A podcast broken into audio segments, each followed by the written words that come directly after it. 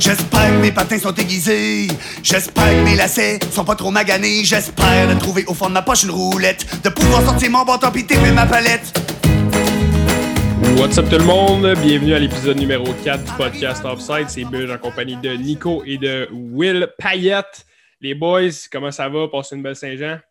Ah ouais, en forme. Ouais, ouais, grosse Saint-Jean. Ça fait genre euh, une semaine qu'on est sur le party. là. Ça fait du bien de faire un petit podcast tranquille. Toi, mon Will? Ah ouais, non. Ah ouais, ça va super bien. Euh, il s'est passé pas mal d'affaires, pas juste sur la glace, mais aussi en dehors de la glace, les boys, on va se le dire depuis qu'on s'est parlé. Mais euh, ça a été, euh, comme, comme Nico y a dit, on, on a été sur la brosse un petit peu ensemble. Ça a fait du bien. Puis là, on Ouais. repart ça avec un, un bel épisode qu'on peut vous Ouais, présenter. la fièvre de série, checker ça à grosse barbe, les boys. Euh, ouais, donc euh, en fait, là, pour vous expliquer un peu, euh, aujourd'hui, c'est un épisode un peu spécial. Oui, on va avoir un peu de, de délai. On l'a pas sorti ça jeudi. On voulait attendre vraiment que ça soit euh, la fin de la série entre les Golden Knights et le Canadien pour pouvoir euh, avoir un épisode assez complet et vraiment d'actualité et qu'on puisse échanger sur la série en général.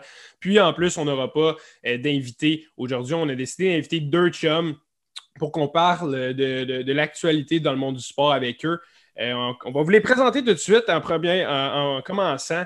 Euh, c'est le producteur du podcast, on peut dire comme ça. Il prend de son temps euh, la, la semaine à la job pour faire le montage du podcast. Euh, un amateur de sport aussi, c'est un de mes beaux chums. Euh, Alex Charbonneau, bienvenue sur le Yes, podcast.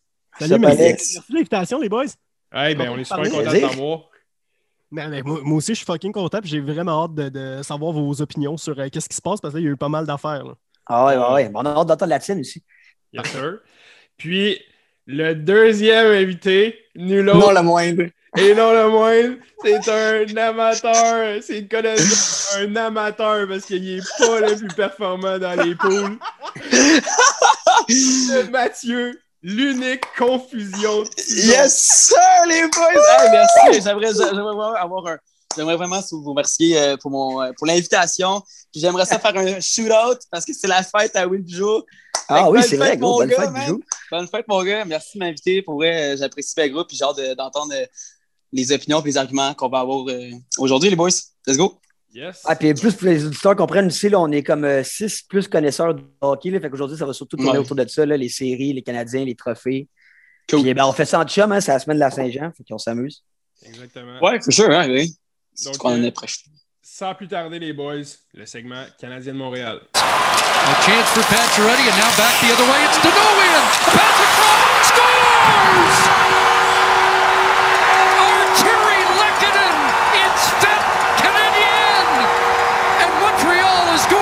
Stanley Cup Final! Et oui, les gars, on a fait, on a atteint l'in- l'inatteignable. On s'en va en finale de la Coupe. Le Canadien est champion euh, de la conférence de l'Ouest pour la première fois de toute son histoire. Remporte le trophée euh, Campbell, je crois, le, le Campbell Bowl. Ouais, Campbell, Euh, ouais. Et là, on s'en va affronter le Lightning en finale de la Coupe. Les gars, comment vous vous sentez par rapport à ça? Nico, je te laisse la parole. Euh, écoute, ben moi, euh, regarde, depuis, quand on fait le podcast, souvent, je le dis, là, tu sais, je suis plus un fan de hockey que le Canadien, mais là, je te dirais que dans les deux dernières semaines, j'étais un gros Benoît Hagen. Voir le Canadien gagner même pour la première fois de ma vie. Euh, J'ai vu une petite joke sur Facebook, là, ça fait, ça fait 28 ans- ça- j'ai 24 ans, puis ça fait 28 ans que j'attends la coupe. là, Ben, c'est pas mal ça en ce moment. Là. Genre, c'est la première fois de ma vie que genre, je suis vraiment excité de voir le Canadien gagner. Il joue bien. À chaque série, on part comme les négligés. On sort avec la victoire. Carey Price, c'est juste ben trop dans sa zone, les gars. Le nombre de vidéos qu'on s'envoie de lui, qui est genre ben trop primé pour son équipe. Euh, le Canadien va gagner la prochaine, je suis même pas inquiète. C'est go, abs go. La Sainte Flanelle, 25e coupe. Après la COVID, ça va faire du bien. Yes, sir. Ah, allez-y, euh, boys. euh, Vas-y, Ouais, t'es sûr, Will, je voulais euh, te laisser la parole parce que t'es comme. euh, t'es un des euh, piliers, de, je te dirais, du podcast. Je me suis dit, genre, hey, je vais me garder une petite gêne, me faire ma gueule une couple de fois. Mais regarde, si tu me laisses l'honneur, je vais y aller. J'ai adoré euh, pour vrai le Canadien, de- surtout la série contre Vegas. On s'attendait à avoir une grosse série puis finir probablement en 7. Finalement, on les a éclairés en 6. Euh, ça n'a pas été facile, mais pour vrai, en voyant Carey Price avec l'émotion qui s'est donnée, puis là, tu- je pense qu'on on, on s'entend, le Carey Price, c'est genre le gars qui le moins expressif de la gang. Puis là, on Ouais. dirait que euh, le gars, il commençait sa game, puis il était dedans, puis euh, on l'a vu à multiples, multiples reprises de le voir, genre, euh, euh, c'est tellement, genre, émotionnel. Fait que non, c'était vraiment cool à regarder. Ah ouais. Ouais, c'était Ouais, vraiment nice. Hey, Man, y a- moi, ce que je retiens de cette série-là, Mark Stone, l'étoile de, de- de- de cette équipe-là, selon moi, zéro point, mo- fiche Exact. de moins 3. Un gars qui est supposé être hyper fiable défensivement, Frank J. Selke nomination. Ouais. Pourtant, nivelé à zéro point, fiche de moins 3. Pour moi, c'est un gnostique de succès. Puis ça, c'est juste le travail dans l'ombre de, Phil- de Philippe Dano, d'Arthurie Leclerc, Exact. de Brandon Ouais. Gallagher. Moi, c'est ce que je retiens de cette série-là. C'est pas la part de Cole Caulfield, malgré qu'il a été euh, Ouais. sensationnel. On va s'entendre là-dessus. là, pour un gars qui est même pas encore recru techniquement. Mm. C'est C'est débile, là, ce que, ce que la ça. deuxième ligne a pu amener? Ah, Mhm. en plus, la série sur le Sunday, c'est eux autres qui font le plus gagnant pour nous rendre en finale. Là, C'est le travail qui a été récompensé. après Ah ouais, exactement. Man, moi, je capote. Là, Arthur Lekonen qui a été amené à. Qui a Ah ouais, à la dernière, exact. À. Ça n'a pas de sens qu'est-ce que, qu'est-ce que cette équipe-là est en train de faire? Je- je- J'en reviens pas, j'ai la chair de poule. Toi, mon Will, qu'est-ce que Euh, ben, écoutez, honnêtement, je partage toutes vos, vos opinions que vous partagez euh, présentement. Euh, on peut parler de Caulfield, on peut parler de Price, on peut parler de la ligne justement shutdown, là, un peu qu'on appelle. Euh, Mhm. ils ont, écoute, je pense qu'on a vraiment une équipe qui joue à quatre trios, puis on les roule tout le temps. Euh, Peut-être que des fois, de temps en temps, bon, ben, en zone offensive, on va mettre un Nick Suzuki avec Toffoli ou quoi que ce soit. Mais le Canadien roule ses trios, puis Mhm. sais, ils doivent le faire parce que, on, oui, OK, le, le trio le plus offensif, ça va être Suzuki et tout, mais je pense que c'est ça notre force. On joue à quatre euh, lignes puis à quatre défenseurs. Parce que Gustafsson Ouais, et ouais. Euh, c'est du. Si ça top le 10 minutes, c'est comme un exploit où on était en OT. Là. Ça, Euh, mais pour-. Ça, tu remarqué en série en général, tu sais, on, on blâmait souvent le Canadien pour ça, puis moi, ça me gosse un peu de voir quatre défenseurs jouer, mais en série, plus que ça avance, check les autres équipes, ça ressemble pas mal à ça aussi, comme ils ont Mhm. quatre gros defs, puis les deux autres defs sont là pour compléter le travail puis jouer dans des situations bien précises. Tu sais, on est rendu en finale de la Coupe Stanley, fait que ça ne tente pas de perdre sur un but que Gustafsson aurait fait une erreur défensive. Fait que, je comprends le point de vouloir mettre plus souvent un, Edmondson qui est 100% fiable en ce moment. Là.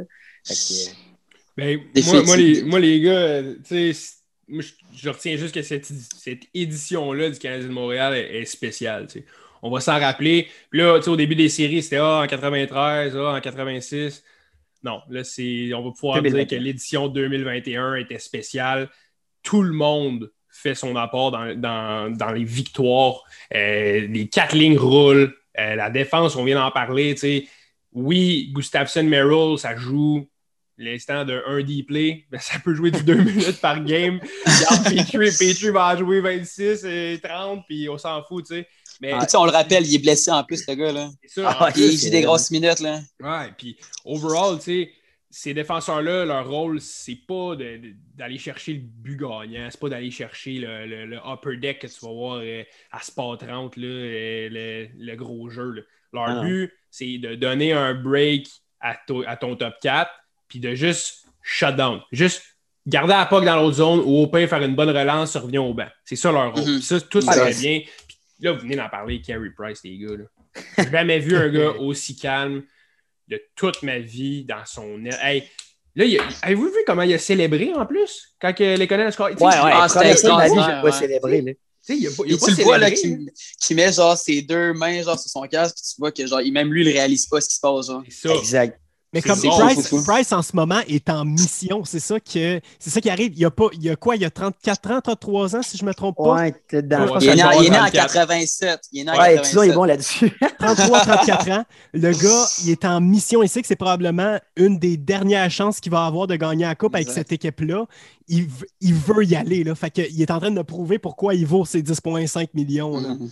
Ouais. Puis tu sais, moi, j'étais le premier à dire que genre, faut jamais mettre un 10,5 millions dans un Ah. goaler parce que genre, surtout avec comme la Ligue nationale, comment elle se développe, de plus en plus, tu réalises que genre, il me semble, on met un peu beaucoup d'argent au niveau du goaler, mais genre, là, je le réalise que ce que Bergevin voulait, là, sa mentalité, sa- son futur qu'il voyait par rapport au Canadien de Montréal, ben là, on Ouais. voit que ça se réalise un petit peu. Fait que j'ai rien à dire. Au contraire, je suis juste content qu'il ait donné son 10,5, il le mérite, puis vous ne m'entendrez plus jamais dire que genre, il a fait une, Mais- une erreur à ce niveau-là. Mais, mais c'est fou sur Carey Price parce que c'est le genre de joueur durant la saison, puis Payet, t'es le premier à le faire quand ça arrive. Je l'attendais. Non, mais Je quand, qu'elle allait je, vais, je vais le dire parce que là, c'est le temps de le dire. là. Quand il est dans un down, Carey Price, là, on est là à le chirper puis dire qu'il goal vraiment pas bien, puis pourquoi on le paye 10,5 millions. Mais j'ai l'impression que ce, ce gardien de but-là, cet athlète-là, en fait, puis il y en a plein des comme lui, c'est que quand il est en saison régulière, il est rendu à l'âge qu'il s'en fout. Lui, ce qu'il veut, c'est une Coupe Stanley. Puis quand Exact. il joue contre un, un mardi soir contre les sénateurs d'Ottawa, genre, il s'en bat les couilles, littéralement. Là. Et là, quand il, quand- puis quand il arrive en, en série, ben là, ça se passe. Puis cette année, c'était ça la mission, c'était de rentrer en série. Puis Bergevin l'avait dit, j'ai bâti ce club-là pour les séries. On a été sceptiques toute la saison de cette phrase-là. Puis là, ben, ils nous font mentir parce que, regarde, ils ont éliminé tout le monde. Puis même qu'on peut dire, ah, la division canadienne est moins bonne, les Leafs, c'est une sale équipe de hockey, là, même s'ils ont choqué. Ouais. Winnipeg, on a, tu vois, ça, on va se le dire, ont été faibles, mais Vegas, c'est comme la première ou deuxième meilleure équipe de la Ligue. on va arrêter de dire qu'on est chanceux. On, on est bon. Là. On est vraiment bon en ce moment. Puis, euh, Mhm. euh, les, les gens aussi qui vont dire, j'entends souvent ça sur les médias sociaux, là, euh, euh, c'est à cause de Carey Price que vous êtes là. Ouais, ben c'est notre meilleur joueur qui fait exact. job, puis on le paye pour ça. Puis si, si les Leafs étaient en finale, puis que Matthews aurait genre 20 goals en série, est-ce que vous dites, ah, c'est à cause de Matthews? Ben Exact. Mais tu sais, si c'est grâce à Carey Price qu'on est là, c'est pour la même raison que Edmonton s'est rendu en série. C'est à cause de Dreisaitl puis de McDavid. À Exactement. part de ça, ils n'ont rien. Fait qu'on peut dire le même argument sur bien des équipes. Nous, il y a Exact. 10,5 millions d'un net. Dreisaitl et euh, McDavid valent pour 20 millions sur le salary cap de Edmonton. Fait que moi, je considère qu'on a une- un, bel, euh, un bel investissement en Carey Price. Ben ouais, ben, ben ouais. Certain, certain. Puis votre opinion overall, les gars, c'est la série. Là. C'est, c'est- ça a été quoi, selon vous, le point tournant dans la série que Vegas vous êtes dit, c'est sûr qu'on gagne? Euh, ben moi, je pense que si je peux commencer, là, quand on est allé, euh, je pense que c'est la deuxième game, on se faisait dominer euh, toute la game. Là, la- le match numéro 3? Ah, excuse-moi. Ouais, excuse-moi. ma- Match numéro 3. Euh, dans le fond, on se faisait dominer toute la game. Je pense qu'en première période, on avait deux lancés contre 18 déjà en, première. Ouais. Je pense que la- tu sais, on s'entend, on se faisait dominer. On venait de perdre du charme comme, comme head coach. Tout euh, s'effondrait, puis on s'est dit, genre, Colin, comment on va réussir à trouver une chimie si notre coach n'est pas là? Mais malgré ça, on était capable de rebound puis aller gagner la game en prolongation. Euh, moi, je pense que vraiment. Ouais. Ouais, exact, le Fleury, parce qu'il nous a laissé un but, genre, à la dernière minute.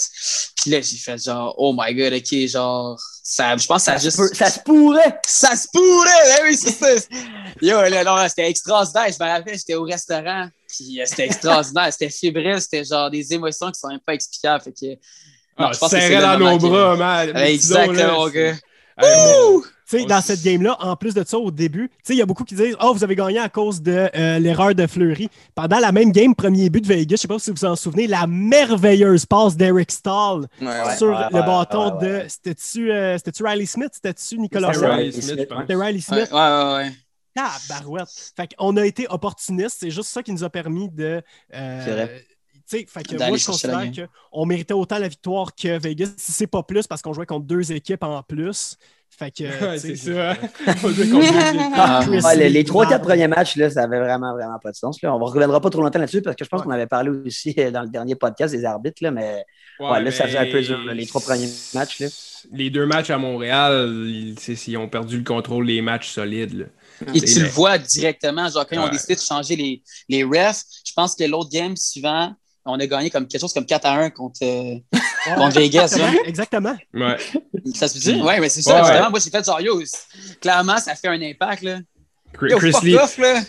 c'est ça, mais Chris, Chris Lee avait son chandail de Max Pacioretty dans, en, en, en dessous de son suit, genre, off. Non, mais là, écoutez, guys, je On veux va dire- inviter Chris Lee sur le podcast, là, il va venir s'expliquer. Il mange la marde. Ouais, c'est ça, exact. Mais là, je veux dire, la, la game 5, c'est pas à cause des arbitres qu'on l'a gagné. Là. On avait Ben non, juste ben non, ben non, ben ben bien joué. Là. Et je dis C'était pas le contraire. Je pense que c'est la meilleure game du Canadien de la saison. Ah, game 5, c'était Mm. insane. Là. On était à Las Vegas. C'était En 2-2 la série. Non, honnêtement, ça, c'était un gros, gros match là, de leur part. La question initiale, Payette, tu te réponds quoi, mettons? Ton C'est Euh, le moment là, qui, qui t'es dit, ah, Ben, là, là, moi, on- moi, je pense, moi, je pense sincèrement un peu c'est le même moment euh, que, que Tison parce que on s'est fait planter, on a réussi à gagner le match. Puis là, tu- là c'était c'était 2-1 la série. Fait que là, on a, on a commencé vraiment à y croire. Mhm. Puis après ça, match 4, on a dominé le match. On l'a perdu, mais on l'a dominé quand même. Fait que je pense que dans les joueurs, dans la tête des joueurs, ils se sont vraiment dit qu'ils sont capables d'aller la gagner. Puis, meilleure équipe sur la route, gagne la game 5. C'est honnêtement, c'était sûr qu'on gagnait la game 6. Ah ouais. là. Tu sais, ça a Ah été ouais. serré, là, mais tout était aligné à la Exact. Saint-Jean, Le soir de la Saint-Jean. Ah ouais, c'était fou. Là. Moi, moi euh, pour vrai, les gars, je pense que ça s'est passé dans, cette, dans ce match-là, le point tournant de la série, mais Ouais. je, vais, je vais y aller dans, dans une optique un petit peu plus différente. Ouais. La sortie de Fleury, OK, a fait en sorte que ça nous a permis de gagner la game. ok? Mais c'est aussi la sortie de Fleury qui l'a sorti de son net pour le match numéro 4 ok à Montréal. Donc, moi, je pense que la- le, le game changer a été quand que ils ont changé le goaler. Ils ont, ils ont eu, ils ont commencé à avoir de la confusion. Shout out Tatouit, disons. Euh, ils, ont fait de la, ils, ont eu, ils ont eu de la confusion dans leur, dans leur net. Ça a fait en sorte que là, t'embarques Leonard sa quatrième game. Là, ils gagnent.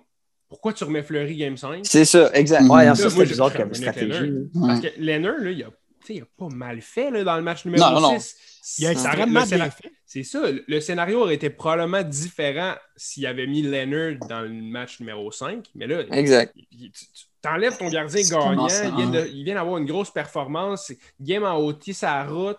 Là, tu remets ton autre sais, Ça n'a pas rapport. hein. À la défense Ah, de Fleury, c'était quand même des buts assez bons de- du bord du Canadien. là. Quand, quand, c'était- quand ils ont remis Fleury dans le line-up, Ouais. euh, game Ouais. 5, je m'excuse, mais la majorité des buts de Montréal étaient grandement mérités. C'était des hostiques de, de beaux. de c'était des beaux jeux créés par Ouais. l'offensive de Montréal, puis ils méritaient amplement les buts, peu importe le goal-là qui était dans les nets. Ouais, Ah, moi, mais Ah, vas-y, vas-y. Mais en fait, puis des fois, on en reprend souvent les paroles de, de Guy Boucher parce que qu'on est, il y a des grands amateurs de Guy Boucher ici, mais il disait, Mon lui, il comprenait aucunement pourquoi Fleury venait des nets, puis sans, sans enlever ses compétences parce que il venait d'avoir l'étincelle, Vegas. Tu changes le goaler Exact. une fois, Ouais. tu gagnes le match, tu le remets.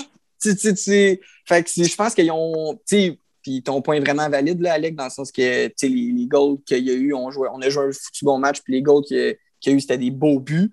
Il n'y avait pas grand-chose à faire, mais je pense que c'était quand même un, une coaching decision qui, qui est peut-être à regretter. Qui est à douter, soit. ouais, c'est ça. Ah, moi, dans un autre optique, je suis un peu plus comme Bijou, mais en fait, moi, je pense qu'il n'y a pas de moment précis dans cette série-là. Je pense que c'est quelque chose qui s'est vraiment construit tout le long des séries. Puis pour moi, il y a deux joueurs euh, qui se démarquent de ça. Là. Ça, c'est selon moi. Il y a Carey Price, bien évidemment, puis il y a fucking papa Corey Perry. Là. Corey Mhm. Perry, dans ces séries-là, euh, à chaque match, il est genre. Tu le vois sur le banc, il crie après tout le monde, il est là Ouais. pousse à chaque chiffre. Il mange des coups de crochet dans le dos, il se relève, il fait dévier une shot, il saigne la bouche. Il a le nez fendu. Il se bat. Genre, tu vois que c'est un sale vétéran. Puis, regarde, c'est quoi, les boys? Ça fait deux ans de suite que Corey Perry est en finale puis qu'il est C'est mis vrai.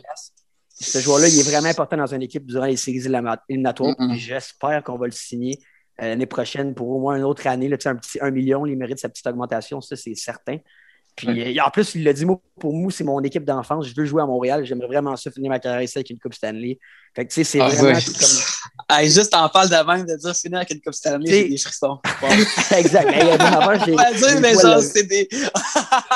les Non, poils levés, que c'est même même pas affaire, réel. là. C'est- J'ai j'ai la misère à y croire encore. Fait que je pense que c'est vraiment quelque chose, moi, qui s'est construit au fil du temps. Mais si mettons dans cette série-là quelque chose de, de plus précis, je pense que c'est justement les arbitres. Ça a fait en sorte que dans la chambre, sûrement que ça a créé peut-être un. Les, les leaders de cette équipe-là se sont, sont levés puis ont dit Hey, les boys, euh, si on dit surtout aux jeunes, laissez faire les arbitres, continuez votre game. Puis genre, nous, on est là, là. Genre, on s'en fout des arbitres, jouez votre game, puis sortez pas de votre match. Puis je pense que ça a comme créé peut-être une énergie positive dans cette équipe-là, de genre, sais-tu quoi? On s'en fout qu'on se fasse euh, littéralement péter à la gueule de- devant, le- devant les arbitres. Continuez à vivre votre match, puis Ouais. ils vont sortir tout seuls de la game réseau. Exact. L'impor- Puis un, un autre point aussi qui était important, là, puis ça, ça nous amène sur notre prochain sujet de discussion.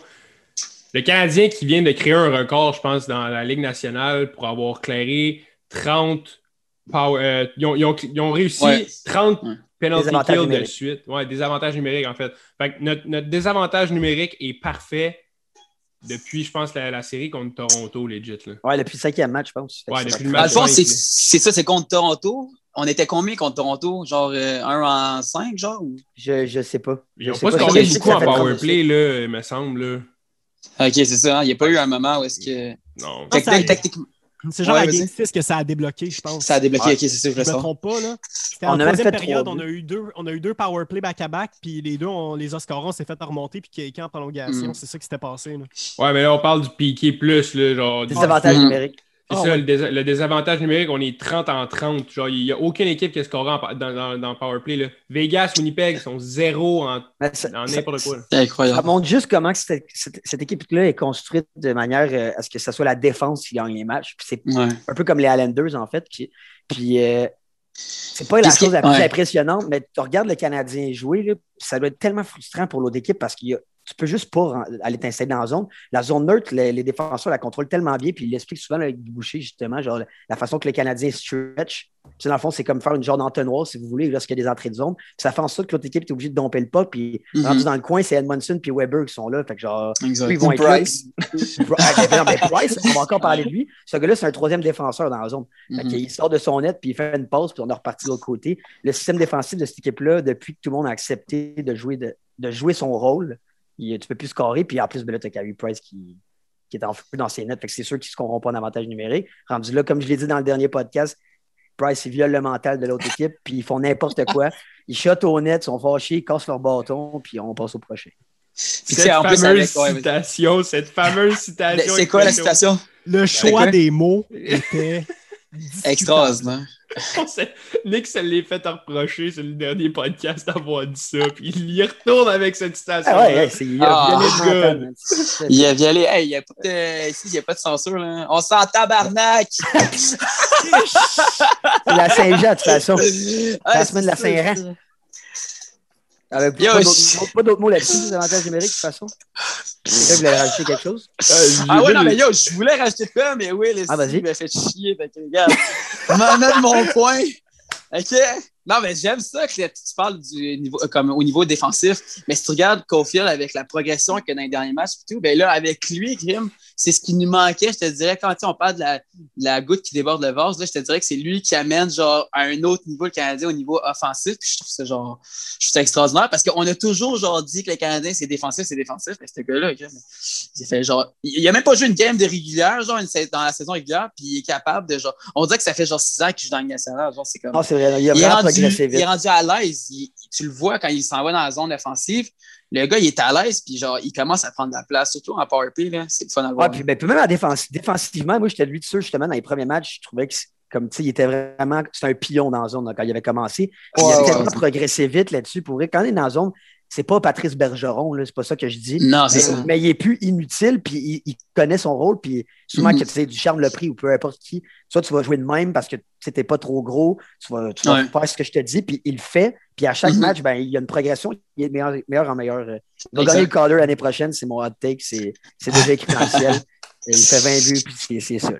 Hum. C'est pas tant un hot take, là, je pense. Ouais. là. Tout le monde va dire ça. Ouais, non, Mais ça aussi c'est vrai. sur, euh, sur, Caulfield, il, euh, tu sais, il aussi, là, il, avait lu des commentaires sur lui que tout le monde pensait que c'était juste un sniper, il faisait juste scorer des goals, puis il servait pas à grand-chose d'autre. là. Mais il a Mhm. dit qu'il voulait vraiment prouver aux, aux autres que ça allait être quand même un bon two-way guy. Là. On, va, on va se calmer. là. Je Ouais. pense pas que ça va être Ouais. un Selkie de ce monde. Mais je pense que tu sais, ça va être mieux qu'un Galchenyuk encore fucking perdu dans sa zone ou euh, X, là, autre joueur Ouais. vraiment unidimensionnel, off-min Mhm. par exemple, que dans sa zone. C'est plus ça, difficile. c'est un bon exemple, ça. Euh, fait que euh, je pense que il va, il va bien se développer. Moi, je pense qu'il faut quand même aussi prendre notre pouls égal. là. Il a été super bon, mais on. Pas le on se sauveur. Ben, ouais, non, c'est ça. C'est ça, exact. Puis, Ah, puis j'aime quand- comment il réagit. Là. Ah, ben, tu peux y aller, vas-y, vas-y. Ouais, je voulais juste, tu sais, pour ajouter, Rick Gustafsson, il a dit en entrevue que, tu sais, quand, il- quand il est arrivé à sa première pratique, à la première pratique avec Cole Caulfield, il a dit, genre, je pensais que ce gars-là, c'était Alex de Brincat. Fait que je pense que ça va être un genre de, de joueur. Ouais, ouais. Ouais, c'est vrai, j'ai à- à- ça. ouais. à le rem- tu sais, à le- à ressembler à de Brincat, puis moi, je le trouve exquisant Il serait comme très joueur. parfait. là. Ben, ouais. C'est ça. Tu sais, on a besoin d'une petite vedette. On l'a, la moitié du monde euh, qui, qui pétait des fenêtres là, après la victoire. Ils avaient tous les chandails numéro 22 de, de Ah ouais. Tu sais. Le kid, le kid, il arrive dans une ville qu'il ne connaît pas.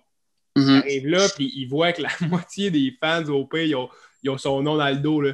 Il y a C'est 20 fou, ans. là.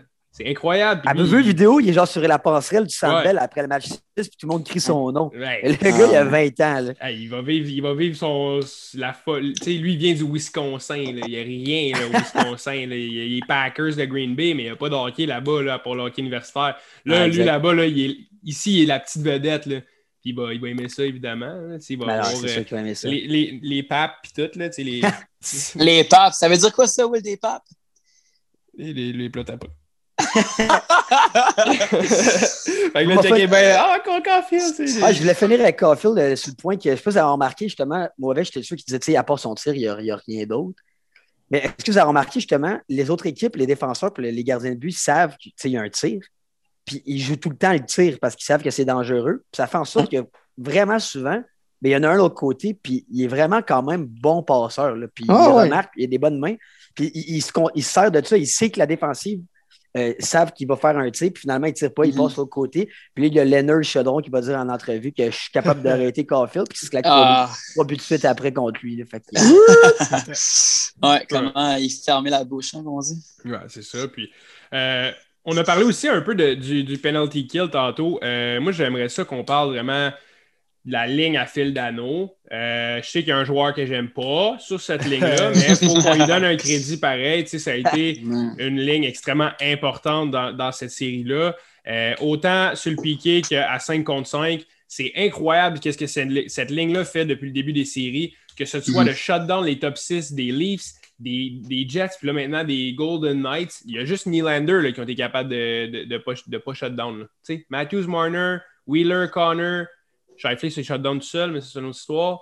Euh, tu sais, Dubois, là maintenant, tu as Stone, Pacioretty, Riley Smith, William Carson, zéro. Puis une Zéro, là. Ouais. Tu sais, c'est. Qu'est-ce que vous avez à dire sur Phil Dallon? Moi, Allez-y, je moi, je vais dire quelque chose de controversé après. Vas-y. Ben, moi, Phil, Euh, Dano, ouais. Dano, man, euh, je- je- ce, ce gars-là travaille dans l'ombre, je trouve, depuis des années, même s'il a été sa première ligne. Le gars est efficace défensivement, ça n'a pas de sens. En, en penalty kill, Montréal est tout le temps les premiers sur la POC à faire des poke checks tout le temps et ils réussissent. C'est ça qui est impressionnant. Ils sont capables de shutdown parce que c'est les premiers sur la POC qui vont perdre du temps dans la zone adverse. Puis le travail de Joel Armia, bon, ça, on va en reparler parce que monsieur Mm. euh, a pogné C'est une la COVID. Mais, euh, tu sais- mais tu sais, c'est un. Je trouve que c'est un travail d'ensemble, puis Da- Dano est juste le leader défensivement dans l'attaque de cette équipe-là. Ouais. Il apporte tellement de quoi à- euh, au Canadien de Montréal. Il va signer, je pense, euh, au montant qu'il veut, selon moi. c'est- Ouais. Ouais. Ouais. Vas-y, Will. Tu veux dire que ouais. j'y aille? Et c'est- Ouais, là, Alex l'a dit, tu sais, il va signer. Moi, je te pose, je te pose une question. C'est quoi la limite, selon toi, de- de- du montant qu'on peut donner à Dano? Parce que je te Mm. garantis qu'une équipe comme. Une équipe comme. euh, je sais qu'il y a de la place à la masse, là, et qui a besoin d'un bon gars. Je- J'ai pas d'idée en tête, là, parce que.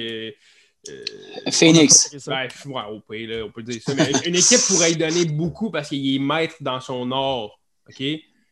Puis nous, est-ce qu'on a de la place pour donner un 6 millions à Dano? Je ne donnerais pas Hmm. 6, là, perso, là, mais on pose la question. hey, moi, j'y donnerais le 6. Le- Il est tellement important, non seulement pour euh, ce que- ce qu'il apporte dans l'équipe, mais aussi pour l'identité du club, parce qu'on s'entend que les gens, ils veulent des Québécois dans l'équipe, puis on en a un, c'est Philippe Dano. T'sais, on a aussi Drouin, mais il va partir, euh, selon moi, c'est 100% Il fera jamais la Tatar job aussi de va partir. aussi. Ouais, Tatar aussi Ouais, va partir. Il va avoir de l'espace en ce moment, c'est en masse salariale. Il y a des joueurs que l'an prochain, ils ont encore leur contrat de recrue. Tu sais, Caulfield pour trois ans, ça va être 925 000.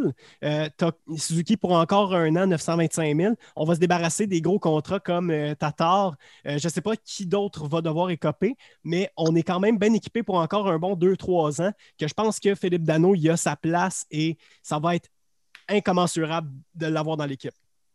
Sur le vocabulaire, man. Ah, merci. Ah, bah ouais. Hey, là, c'est parce que moi, c'est juste des tabarnaks et des. Ça va mettre dans le style. Non, mais là, hey, non, non, mais on, on dit ça, là, mais Colin, genre, pour vrai, Dano, il a de l'air à triper. Euh, si on peut être un mot, je dirais juste même en premier lieu, genre, il mange sa pizza comme un champion, là, va se dire. tu vois qu'il aime ça, il aime ça. Puis... Mais moi, mon point par rapport à Dano, j'ai là, je pense que tu voulais parler de son jeu. Mais moi, je te dirais, parce que là, juste rajouter à ce que tu disais, là, Alec, euh, au niveau de comme sais, oui, Da- Dano, on pourrait le garder, mais il y a Evans qui est comme un peu dans le même genre de style de jeu que lui. Puis des fois, je me pose la question s'il serait capable, peut-être pas au niveau de la maturité, parce que le gars, ça fait même pas deux ans qu'il est Ligue nationale, ou peut-être gros max, là.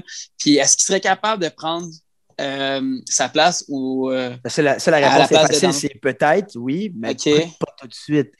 pas tout Genre, ça? il n'est pas que. rendu là du tout, du tout. Tu sais, quand c'est rendu que des gars comme McKinnon, qui n'a même pas joué contre cette année, Matthews, là, Stone, le disent. Ce gars-là, on ne peut pas Ouais. jouer contre lui. Genre, c'est le meilleur dans son rôle. Oui, hein. Je trouve que justement, il ne gagnera jamais le Selkie parce que ben, il ne fait pas assez de points pour ça. Mais défensivement, c'est le meilleur attaquant défensif de la Ligue, point à la ligne. Mhm. Je pense comme Payet qui a, qui a montré comme 5 millions maximum pour Dano. Je suis d'accord parce que moi aussi, je donnerais ça. Mais il faut tout ce que tu fasses pour le garder parce que tu ne peux pas le perdre. Sans, ok. Da- sans Dano, cette équipe-là, live, elle n'est pas là du tout. Là. Elle Mhm. est perdue en première ronde. là. Parce que Ah, ouais, Warner et Matthews, ils ont fait des points en première ronde. C'est pas de Dano. Fait qu'on n'est pas là. Fait que selon moi, c'est qu'il vaut 5 millions. Mais Ouais, veut exact. 6, malheureusement, il faut que tu trouves la place pour y donner parce que tu peux pas perdre ce gars-là. Puis c'est Mm. après Carey Price dans les séries, c'est le joueur le plus important de, de l'alignement. Même s'il n'y a pas beaucoup de points, c'est ça. Même si c'est plate, on est pas quoi, il a content de signé à l'entendre. quoi? C'est ça. Cette année, il a fait quoi? 20, 30 points, genre? Ah, même pas. Même pas. Ben non, ben non, Même ben non, pas. ben non, il Ça a a, été, genre, ça a été difficile pour Dano, là, il a mal hein? Ça a, été, ça a été difficile, oui, offensivement, Ouais. d'accord. OK. Parce que c'est un, c'est un excellent point, Nick, que tu amènes, c'est que il n'y aura jamais la reconnaissance qu'il va avoir juste parce que ce gars-là, il ne sera pas capable de faire les stats à Barkov. Puis Barkov, Exact. il excelle Mhm. dans son domaine, mais pas autant que, que Dano. C'est juste que Barkov, il te pas de 85 points. Là. C'est ça. Genre, c'est, c'est- Ouais. il, il est plus que le, euh, le point per game là, dans une saison. Dano, c'est pas ça. Mais Mhm. le point que tu dis aussi qu'il faut tout qu'on on fasse pour le garder, c'est autant vrai parce que ce gars-là va se le faire offrir son 6 millions. Mais là, Ouais, c'est ça. dans, dans- dans la limite du possible, Phil Dano, si ce gars-là, il se rend en finale à la Coupe avec ce groupe de joueurs-là, quasiment l'équipe au complet peut revenir l'année prochaine. Ce groupe de gars-là est spécial, l'avenir est bon à Montréal. Moi, sérieux, je pense pas que ce gars-là, pour un million par année, va accepter de quitter Montréal. Il aime Mais ça c'est ça aussi. Vas-y, Payet, Ouais. Payet voulait parler. là? Ouais, ben c'est ça. Tu sais, C'est un, c'est un point aussi à amener, justement.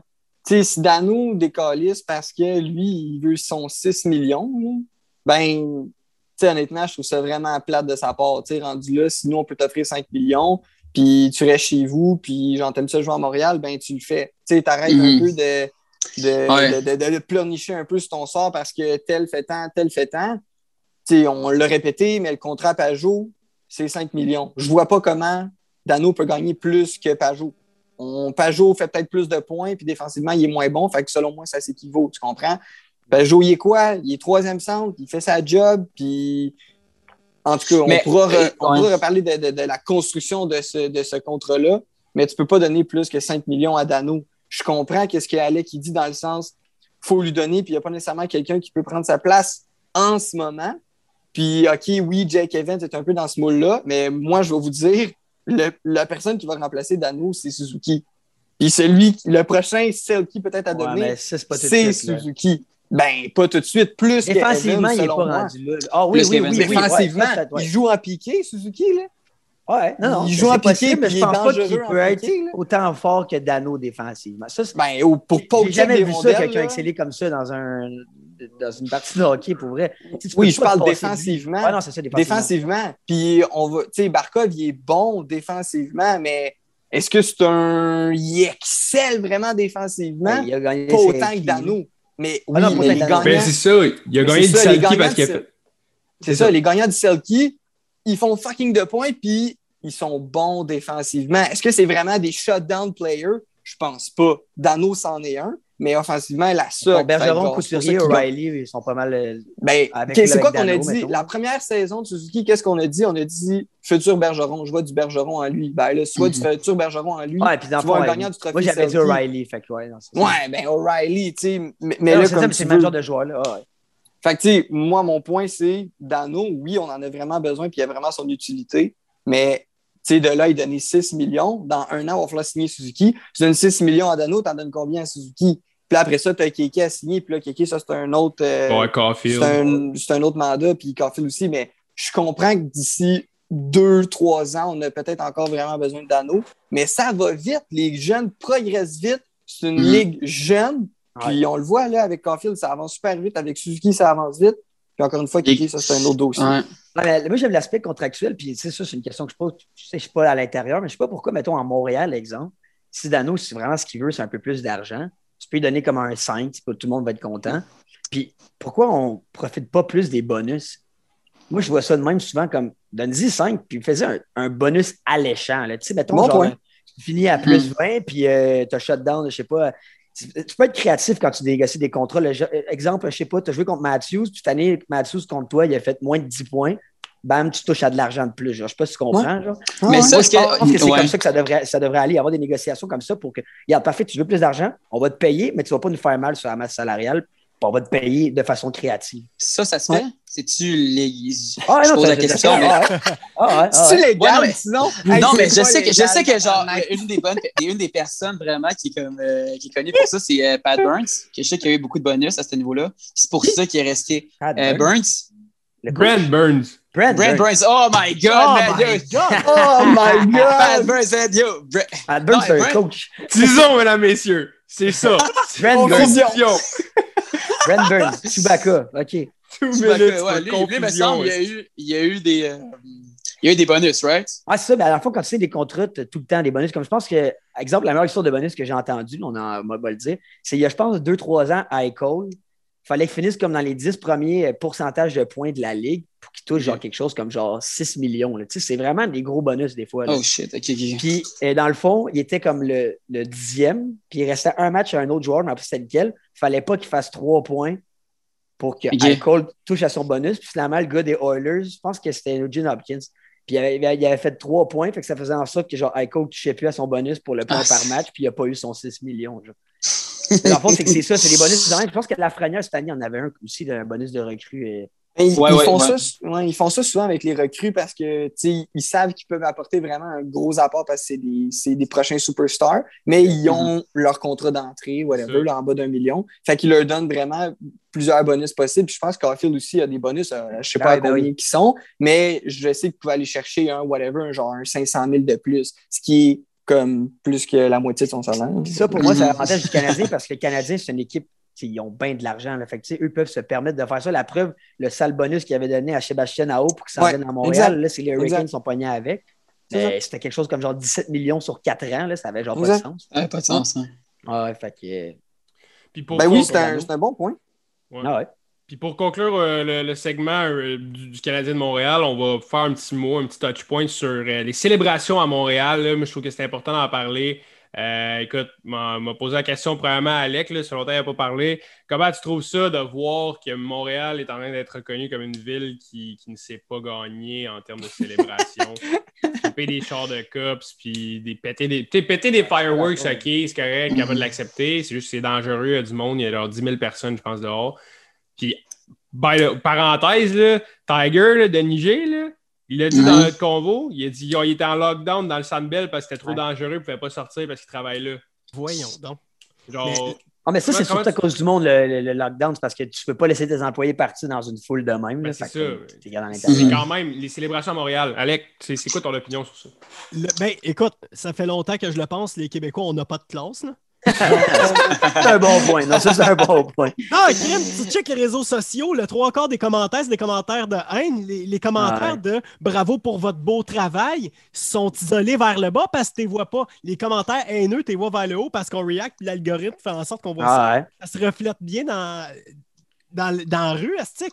Le monde qui va là, premièrement, il n'y a aucune distanciation. Deuxièmement, le monde était content. C'était à Saint-Jean, fait qu'il y avait congé, il y avait énormément de gens. On voulait des raisons pour Ouais. célébrer. T'en as une autre en plus. Imagine si Dano avait scoré, le seul Québécois, avait scoré le game-winning goal, à quel point Montréal aurait chié en deux. Moi, je pensais sincèrement pas rentrer à job parce que je travaille à Montréal le matin. là. Je pensais que les, tous les ponts allaient être barrés, qu'il allait avoir une émeute partout sur l'île. La purge. Man, Purge. ben, tu renverses des chars de cops, le monde n'a pas de classe, mais. Ah, puis on a même, en plus, on n'a même pas gagné la coupe encore. C'est ça qui Ah, arrive. Imagine si on gagne la coupe. Ouais. Comment on va réagir? Comment les crises d'imbéciles vont aller voir les policiers anti-émeute? Tu sais, moi, j'ai j'ai vu une vidéo d'un gars que, je- que, que je t'ai mis avec, mais Chris, qui est imbécile, il, il était là, les- il crie après les cops, ça, si laissez-nous célébrer. Puis, les- tu sais, ils s'approchent, les cops. Eux, ils commencent à pitcher des, des, des genres de decoys. euh, Ouais, du fumigène un peu. là. Mais Ouais. gêne, ouais. Puis là, il dit Hey, tiens-nous pas, tiens-nous pas. Ben, tabarnak, votant! T'es cave! C'est- que le monde n'a pas de classe au. Québec? On n'a même pas gagné la Coupe, que c'est ça. Imagine si on gagne la Coupe, il n'y aura plus d'île de Montréal. On va être enseveli par toute le style de marde de- des drapeaux bleu, blanc, rouge, qui est une belle image, mais quand même, les célébrations du soir, asti que j'haïs le monde. Ouais. Mais, tu sais, il y a du monde aussi là-dedans là, qui se sont dit Moi, je m'en fous du hockey. Je suis un Ouais, péteux de vitrine. Je suis un péteux Ouais, de vitrine. c'est- ça, exact. Il attendait juste que les Canadiens gagnent pour aller péter puis foutre la merde. tu sais, aller péter des vitrines puis foutre la merde. Mais ça, là, si tu nous écoutes, là, fuck you, man. Ouais, oui. Parce qu'après ça, genre, policier. le pire, c'est ça l'affaire, c'est que ce qu'il ce qu'il disait, c'est que le fait qu'il y ait vraiment beaucoup de monde dans les rues et tout, ben, ça, pourrait- ça faisait en sorte que genre le monde qui veut faire de la merde, ben, c'est plus facile pour eux de se sauver parce qu'il y a tellement de monde dans les rues que ben, péter une fenêtre ou péter euh, whatever un char, ben yo, euh, tu fais courir puis euh, essaie de trouver la personne après, c'est quasiment impossible. Ouais, ils ont comme arrêté, ils disaient comme 15-20 personnes, là, mais on s'entend, là, il y en avait bien plus que 15-20 personnes. là. On est des, en bon québécois, là, on est des tabarnak. on est des tabarnak? Je sais, moi, je suis un moté là, dans la vie, là, mais genre, je suis pas moté à ce point-là, OK? Je suis pas un tabarnak à ce point-là. Chez Ouais. Moi, les boys, je- suis là à à Madou qui Serge, mes parents. J'ai une bonne éducation, merci. Salut Serge, salut Mado. Dis salut. Alors, mais moi, les boys, vous me connaissez dans la vie, je suis bien nuancé. Vous auriez dit le contraire, j'aurais dit oui, mais, tu sais. Mais comme, je suis totalement d'accord avec tout ce que vous avez dit. Je vais le dire, c'est des bons crises de moté, là, eux, qui ont fait ça. sais, comme renverser un char, surtout sur un char. J'ai vu des vidéos, ils sont genre fuck de police. C'est quoi le rapport avec le Canadien? Ah C'est quoi le rapport C'est- avec le Canadien de dire fuck de police parce qu'on se va en finale? Genre, il n'y a aucun, il y a aucun hostie de rapport à ça. Mais par contre, je suis d'accord aussi avec Alec qui disent que les Québécois, on est des tatas. Pour vrai, je pense que ouais. Mais je pense qu'on n'est pas tant plus tata que ça qu'ailleurs parce que et Mhm. regarde les vidéos de n'importe quel sport, euh, qui sais, le sport populaire d'une place. On regarde l'exemple, la Coupe du Monde, l'Espagne, l'Euro. Tu checkeras dans deux semaines le pays qui gagne l'Euro, qu'est-ce que ça fait genre à Paris là, si la France gagne. là. Tu Mhm. checkeras pour le fun qu'est-ce qui va se passer. Si euh, le Cowboys de Dallas gagne le Super Bowl, tu checkeras à Dallas qu'est-ce qui va se passer. Je pense que c'est vraiment juste le sport, ça allume les passions. Puis après ça, comme on est vraiment excité, puis il y en a des tatas qui profitent de ça pour aller faire de la merde. Puis, là, ils font, ils, ils exagèrent. Tu sais, les feux d'artifice, là, tu peux genre chialer, mais comme fine. Tu sais, les feux d'artifice, c'est le fun. C'est le fun. Mhm. là. Ouais. Mais après ça, virer un short de police puis briser des magasins, là, ça n'a pas de classe. Puis souvent, Ça va dans l'exagération. c'est- C'est plus la personne que genre le peuple. C'est- Il y a des tatas partout. Puis ils se présentent dans des moments de même parce qu'eux, ils se disent Parfait, c'est l'opportunité d'aller faire mon petit comique puis aller péter une vitrine de restaurant. Puis pour tu sais, ça aussi boucler la boucle sur ce qu'on vient de dire, euh, je, je viens d'avoir un article qui est sorti. Euh, les prix des billets pour euh, les matchs 3 et 4 sont sortis. Donc, ça ira probablement pas en s'améliorant au niveau du monde qui va être dehors du Centre Bell. Je vous donne des chiffres. Euh, selon le site StubHub, euh, il y a des matchs, euh, il va y avoir des, des- des billets qui vont être vendus à plus de 35 000 Mm. Euh, ça, c'est pour, ça, pour un, un- un match numéro 6, mettons. Hey, j'ai besoin les- d'un cash down prochainement. Euh, ça. Hey, sérieux, les gars, ça c'est pour le match numéro 6, si ça se rend en 6, là, puis que le Canadien, c'est une potentielle op- option de, de- Éliminer. d'éliminer le Tampa Bay, c'est 35 000 environ le- l'étiquette.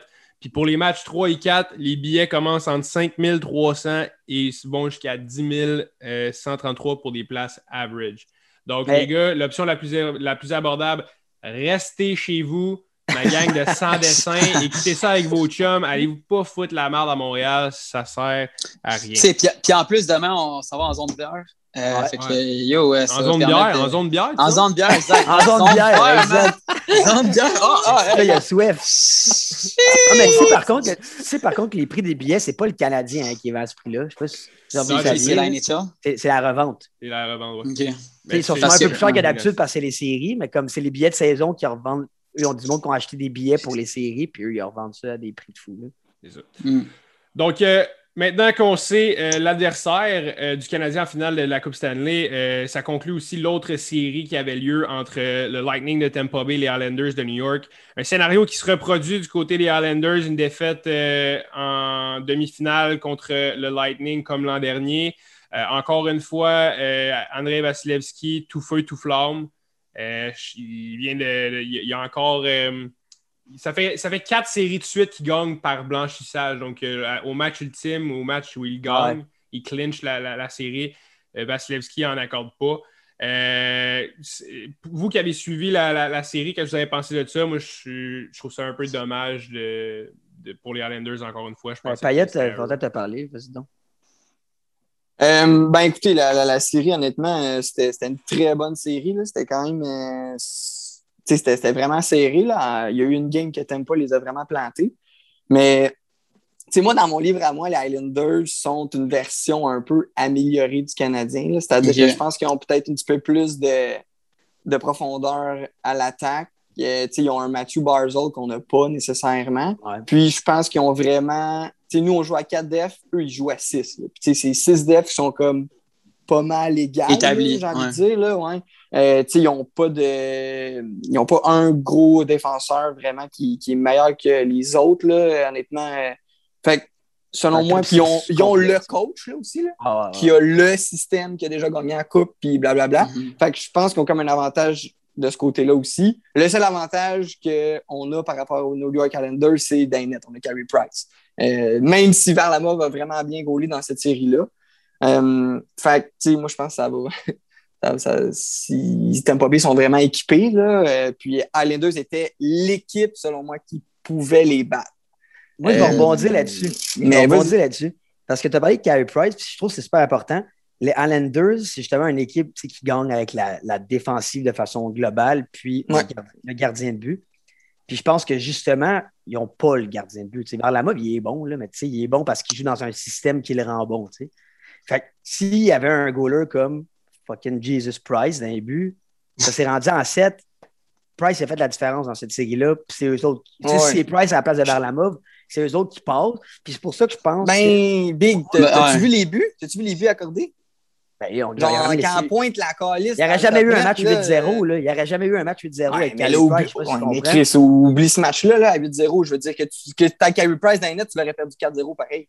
Non, je sais, mais je pense que c'est vraiment la classique série que le gardien de but pouvait faire la différence. Puis eux, il n'y avait pas ce gardien de but pour ça. C'est pour ça que moi, je suis un peu confiant. Je dis pas qu'on va gagner. Là. Je- je- je- ça va être tough contre pas bien, ça a été tough toutes les Mhm. séries. Là. Mais c'est ça qui leur manquait, eux, le gros gardien de but qui peut faire l'arrêt au bon moment. Il y avait Varlamov qui est comme très normal. Puis Sorokin qui va être, selon moi, un excellent gardien, mais c'est une recrue pour l'instant. Fait que tu tu peux pas trop y en demander. Donc, c'est ça. C'est juste sur le point que c'est une sale série. Tu as vraiment eu la série euh, offensive contre défensive. Mais c'est là, moi, je pense qu'on c'est venu prouver mon point du dernier podcast que Tampa Bay, c'est la meilleure équipe de la Ligue parce qu'ils sont capables de gagner un match 8-0 puis ils sont capables d'en gagner un à 1-0 aussi parce qu'ils sont vraiment bâtis de A à Z. Ils peuvent jouer série, ils peuvent jouer ouvert. Cette équipe-là, ça va être très tough pour le Canadien. Mais pour venir sur la série, c'est comme tu as dit, c'était une série défensive que les ont voulu gagner de cette manière-là. Puis la meilleure équipe a gagné. Puis, euh, puis toi, Alec, t'as-tu suivi un peu la série? euh? Absolument.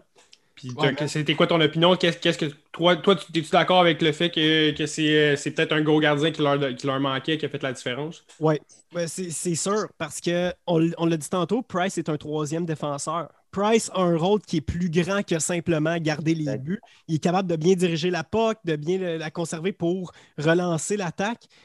Quelque chose que Varlamov, lui, on s'entend, il est en déclin depuis quelques années. là. Il n'est pas le. Varlamov qui avait les, les Capitals au début. là. Tu sais, je pense, mais pour revenir sur le. Moi, ce qui me chicote, c'est le point où est-ce que les Highlanders, c'est l'équipe qui pouvait battre Tampa Bay. Moi, je ne suis pas d'accord. Je pense que s'il y a une équipe qui peut battre Tampa Bay, c'est Montréal parce que qu'est-ce qui manquait à, euh, aux Highlanders pour peut-être bien défendre l'offensive des Kucherov et de Braden Point? Je vais en reparler de Braden Point, by the way. là. Je pense que. euh, je pense que ce qui manquait aux Highlanders pour battre cette attaque-là, c'était une autre attaque qui pouvait les contrer. La- notre deuxième ligne à nous, de Dano, de Lekonen, qui peuvent bien les Ouais, défendre ça, et de Gallagher qui lui sacrifie, excuse-moi Bujo, je vais parler en bien de Gallagher, mais Gallagher est capable de bloquer des shots et de s'impliquer, même si ce n'est pas son rôle. Je trouve que la deuxième ligne va vraiment très, très bien faire face au gros canon de Tampa Bay. Fait que moi, j'ai aucune inquiétude de, ce côté À ce niveau-là. hein. C'est quoi, vos- quoi prédictions pour euh, la finale de la Coupe Stanley, les gars? Euh, c'est notre En point. 7. Montréal en en 7? sept. Montréal en 7. Ouais. Je Je je vais Montréal gars, parti. Ouais, ouais, il faut y aller, là. Ben, OK. Et- et, euh, On y va-tu avec notre tête ou on y va avec notre cœur? Non, mais c'est ça la l'affaire, c'est parce que je- rendu, rendu là, rendu là, j'aurais dit genre t'aimes pas bien en 6, OK? Ouais. Mais rendu là, toutes les séries, j'ai dit oh, rationnellement le Canadien va perdre. Puis ils nous ont fait mentir à chaque fois. Fait que rendu là, je vais juste euh, prêcher pour ma paroisse, puis je vais dire euh, les Canadiens en 6. Moi, je- regarde, tu vois, tu vois, on, on a un problème. T'avais dit, que dit que Montréal allait perdre, puis on a gagné. Là, tu viens de dire qu'ils vont gagner. tu Non, la dernière série, j'avais mis Canadien pour le, pour le show, même affaire. Fait que, Ah, bon, ok, bon, my Canadien en 6 pour la Saint-Jean, fait que je dis encore Canadien en 6. Bon, parfait. Fait Ok. que- Ah, en, en 6, toi? En 6, ça ne se rendra pas en 7, je pense. Je pense que si on va en 7, on perd. Honnêtement. Oh, OK, mais c'est vrai, en 7, ça finit euh, là-bas. Hein? Je pense qu'en 7, c'est pas possible. Moi, c'est selon moi, je pense qu'en disant en 7, as-tu vu Vasilevski? Je dis juste, je l'ai dit avec Payet l'autre fois, je pense que Vasilevski s'est rendu le meilleur goaler de la ligue. Price, Ouais. a les meilleurs- les- Price a les meilleures séries, peut-être. Mais Vasilevski, selon moi, rendu le plus clutch goaler de la ligue. Puis il a gagné sa finale l'année passée. Puis je te garantis que ça sera en 7 à Tampa Bay en plus. Il n'y a Mhm. aucune chance que Vasilevski perde ça. Puis ça va être vraiment. Ça, c'est vraiment intéressant. C'est le, le duel des deux meilleurs gardiens de but de la Ligue nationale. Puis durant toute les- la saison, dans les groupes chat, on s'estinait ah, les gardiens de but, ça ne vaut pas la peine. Blablabla. Pourquoi on paie 6,5 millions pour un gardien de but? Ben, les quatre gardiens de but du corps. Ben non. Enlève les Islanders parce que c'est un système défensif, mais ça vient quand même appuyer mon argument. C'est quatre équipes qui ont un excellent gardien de but ou un excellent système défensif. Fait que de dire que oui, durant la saison, le hockey, c'est quelque chose de plus d'offensif peut-être, mais rendu en série, c'est totalement d'autres choses. Puis si tu veux gagner, c'est pas avec McDavid puis Drysdale seulement que tu vas gagner. C'est faut que tu aies Ouais. quelque chose d'autre autour. Puis là, on est en train d'avoir la preuve durant ces séries-là. C'était quatre com- équipes complètes dans le corridor. Très d'accord Yes. Ouais. Donc euh, maintenant, on va enchaîner avec euh, un, un mot, euh, une petite capsule sur les trophées. Euh, on, va- Ah, on va parler un peu des trophées dans la Ligue nationale de hockey. On va faire un petit mot premièrement sur le Jack Adams qui a été remporté par euh, Rod Brindamour. Euh, moi, personnellement, j'avais le coach des, du Wild du Minnesota à la place de Brindamour, mais regarde, players coach en plus. ce gars-là, c'est un ancien joueur de la- de- des Hurricanes. Il a gagné une coupe avec les Hurricanes. Ça paraît que les gars, ils aiment ça jouer pour lui. Puis ça, Mhm. ça paraît. Puis en plus, tu sais, je pense, je pense qu'il a accepté de coacher pour euh, un salaire un petit peu plus. euh, Pour rester en Caroline, ouais. ouais, pour, Ah petit ouais, peu- ça, j'avais pas entendu ouais, ça, hein. Un petit Ouais. peu plus faible. Euh, il a accepté cette, cette baisse de salaire-là juste parce qu'il aime ça, coacher les Hurricanes. Moi, je pense que, je- oui, j'avais mis la prédiction sur le coach du Wild, mais je peux pas, euh, je peux pas euh, dire, dire que je pas Non, puis l'autre candidat, c'était qui déjà? Je me rappelle, les trois, ils étaient méritants. Je pense que c'était Kenville. Euh, C'était c'est ouais. Le troisième, je veux dire, les trois candidats, je pense pas que personne pouvait s'estimer sur qui le méritait mieux, à moins qu'on ait un débat ici. Là, mais moi aussi, j'aurais mis Wild. Mais pour passer au prochain trophée, qui était le GM of the Year, là, je pense que moi, ce que je, je suis content pour Lou Lamoriello. Il a amené cette équipe-là ailleurs. Il a fait des bons trades au bon moment. Mais moi, c'est pas lui, je l'aurais donné. Il était troisième Non. sur ma liste de candidats. Je pense que. Bergevin, après les. Parce que les- le trophée était voté après la deuxième ronde. Donc, Bergevin, rendu là, il devait peut-être plus le mériter avec tous les changements qu'il a fait. En plus, ouais. T'avais les Panthers de la Floride. C'est qui, dommage changer son nom? Puis, Bill, euh, Bill Zito, je pense. Bill Zito. J'avais Ki- Kito en tête, je sais pas pourquoi. Ben, Bill Zito aussi, je pense qu'il méritait plus que Lou Lamoriello. Fait que selon moi, ce trophée-là, ils l'ont un petit peu échappé. Je pense qu'ils se sont dit, ah, Lou Lamoriello est en fin de carrière, on va lui donner, on va le féliciter une dernière fois. Puis... Ouais. Je- je- Non, je- Ah, mais il- il a gagné l'an Le- passé. euh, exact. En plus. C'est la, première- c'est la première fois de l'histoire de la Ligue nationale de hockey qu'il y a un, un GM qui gagne deux fois le GM of the Year.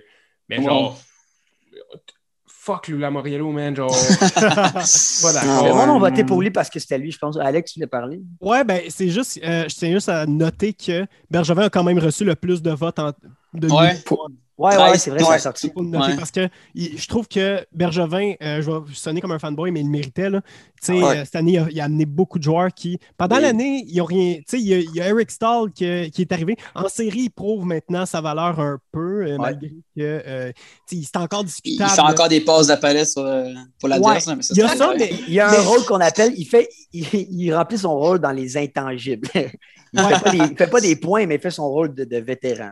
Ben, c'est ça. Puis, euh, tu sais, par contre, on s'entend que la grosse semaine euh, de l'été, ben, avant que la, la saison commence, c'était quand il est allé chercher dans la même. C'est-tu dans la même semaine ou en deux semaines, je ne sais plus, mais Jake Allen, Joel Edmondson, Tyler Toffoli, Josh Anderson, quatre gars qui, on s'entend que sans eux, cette année, Montréal finit dans le bas du classement. Yes. de la Ah ouais, ben ouais, ben Ouais, Il est quatre champions de Coupe Stanley aussi. hein. ben, Non, non, ça. non, Josh non, Anderson non, pas pas Josh gagné. Pas, Anderson. pas Josh, mais il y avait Edmondson, puis il y avait. Allen, puis. euh, c'est euh, quatre, le Toffoli. Toffoli. Ouais. Ben, Perry.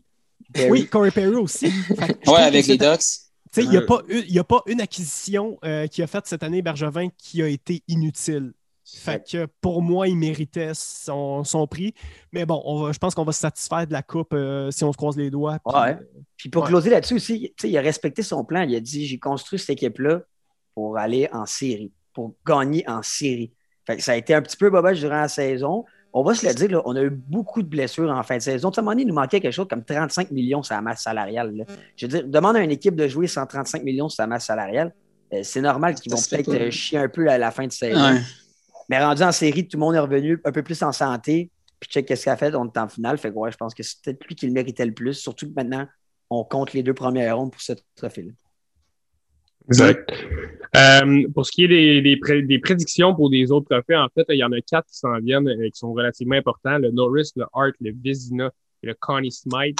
On va commencer avec le Norris. Les nominés, c'est Kel McCard de l'Avalanche du, du Colorado, euh, Adam Fox des Rangers et euh, Victor Edman, le grand viking euh, du euh, Lightning de Tampa Bay. Les boys, on va y aller à tour de rôle. Payette va commencer. Nico, Alec, Tison et moi, je vais finir avec nos prédictions sur qui l'emporte pour le trophée Norris. Payette. Euh, ouais, ben écoutez, pour le Norris, moi, j'ai vraiment, vraiment un penchant pour Mokar. là. C'est genre, euh, il est vraiment, vraiment allumant. là. Moi, je l'aime vraiment beaucoup. Mais est-ce qu'il va vraiment gagner le meilleur défenseur cette année? Je ne croirais pas. Ça va soit être encore Edman cette année ou, ou Fox, parce qu'il a vraiment, vraiment juste torché la, la, la, la deuxième moitié, je pense, là, qui a vraiment été boosté. Ouais. Euh, mais encore là, tu sais, on parle d'un défenseur. Moi, je parle pas d'un- d'un d'un- d'un quatrième attaquant là, la glace. là. Donc, euh, je pense qu'en tant que défenseur, Edmund va encore gagner. Moi, je vais parler des deux, même trois côtés de la bouche. je pense que celui qui le mériterait le plus, c'est Adam Fox. Et, et selon moi, de loin. Ouais, c'est genre le underdog, la saison, là, c'est vraiment lui, selon moi. Je ne vais pas vous sortir les stats, je n'avais pris, mais je ne vais pas m'embarquer dans les chiffres. Mais on avait même déjà parlé dans un dernier pod. Je pense que c'est lui qui le méritait le plus. Mais dans l'histoire de la Ligue, il n'y a jamais un joueur, un défenseur qui n'a pas été en série qui a gagné ce trophée-là. Puis C'est comme un peu le trophée du joueur le plus utile à son équipe, le Hart. Euh, si tu ne vas pas en série, tu n'as pas fait la différence dans ta team. C'est un peu ça, même si tu as tout fait, tu t'es pas rendu au prochain niveau. Fait que tu ne gagneras pas ce trophée-là. Tu sais, la logique est là. Il a personne, un- jamais un Norris qui n'a pas été en série. Après ça, moi, personnellement, le meilleur défenseur de la Ligue, sans aucun doute, depuis 3-4 ans, c'est Victor Hedman. Fait qu'il pourrait le gagner à chaque année. Puis je pense que ça, serait bien correct. Mais pour la saison que Macar vient d'avoir, je pense que c'est lui qui va l'avoir. Pas lui, je le donnerais, mais je pense que c'est lui qui va l'avoir. Perso, je pense que. euh, petite parenthèse, je trouve qu'on devrait faire un trophée du meilleur défenseur défensif de la Ligue Ça, nationale je parce suis qu'on s'entend totalement d'accord. crime. Parce que là, en ce moment, le trophée. Tu sais, on a le meilleur. En fait, ça devrait être un défensif. trophée, le, le trophée le plus offensif. T'en fais un autre, genre un Bobby Ouais. Orr, Ouais. le plus offensif. Exact. Puis ça- le trophée Norris, parce qu'on s'entend que notre Joel Edmondson serait un fort candidat pour Ouais. ce trophée-là, parce que plus minus, il a été un god cette année. En tout cas, bref, cela dit, dans les trois candidats, je vais y aller avec euh, McCarr, parce que Edman, oui, il a été bon dans le top 3 vraiment, mais est-ce qu'il a été le meilleur pour son équipe? Je trouve qu'il y a d'autres éléments euh, chez, Tem- ben, chez Lightning qui ont permis de- d'accéder là, qui n'est pas Victor Ouais. Edman. Fait que pour moi, ça ne devrait pas être lui, malgré qu'il mérite sa place dans le top 3. Mais Adam Fox, il a fait la plus grande différence euh, dans son équipe, je trouve, euh, cette année. C'est même pas discutable, à mon Non, avis. exact. Même si Kel McCarr est très bon offensivement, défensivement, il y a encore quelques lacunes.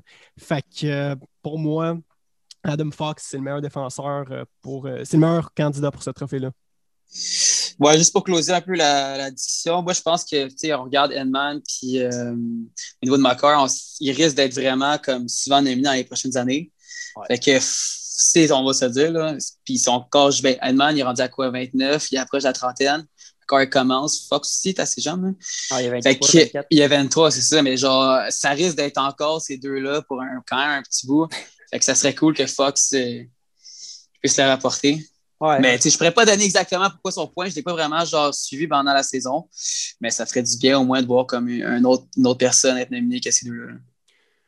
Ouais, ben Ouais. moi, je suis totalement d'accord avec euh, le point d'Alec, honnêtement. C'est ce que je trouve un peu euh, poche. On a parlé avec le Selkie tantôt. Là, même, tes, même tes trophées défensifs sont reliés aux stats offensives. Donc, Ouais. c'est un peu dommage. Euh, moi, euh, tu sais, je regarde Macar, le gars, pff, c'est un stud, il est vraiment bon. euh, il- écoute, Edman, rien à dire. Ce gars-là, c'est le meilleur défenseur de la ligue. J'ai mais je dois y aller avec un gars qui s'est retrouvé dans mon line-up tout au long de l'année euh, avec le pool.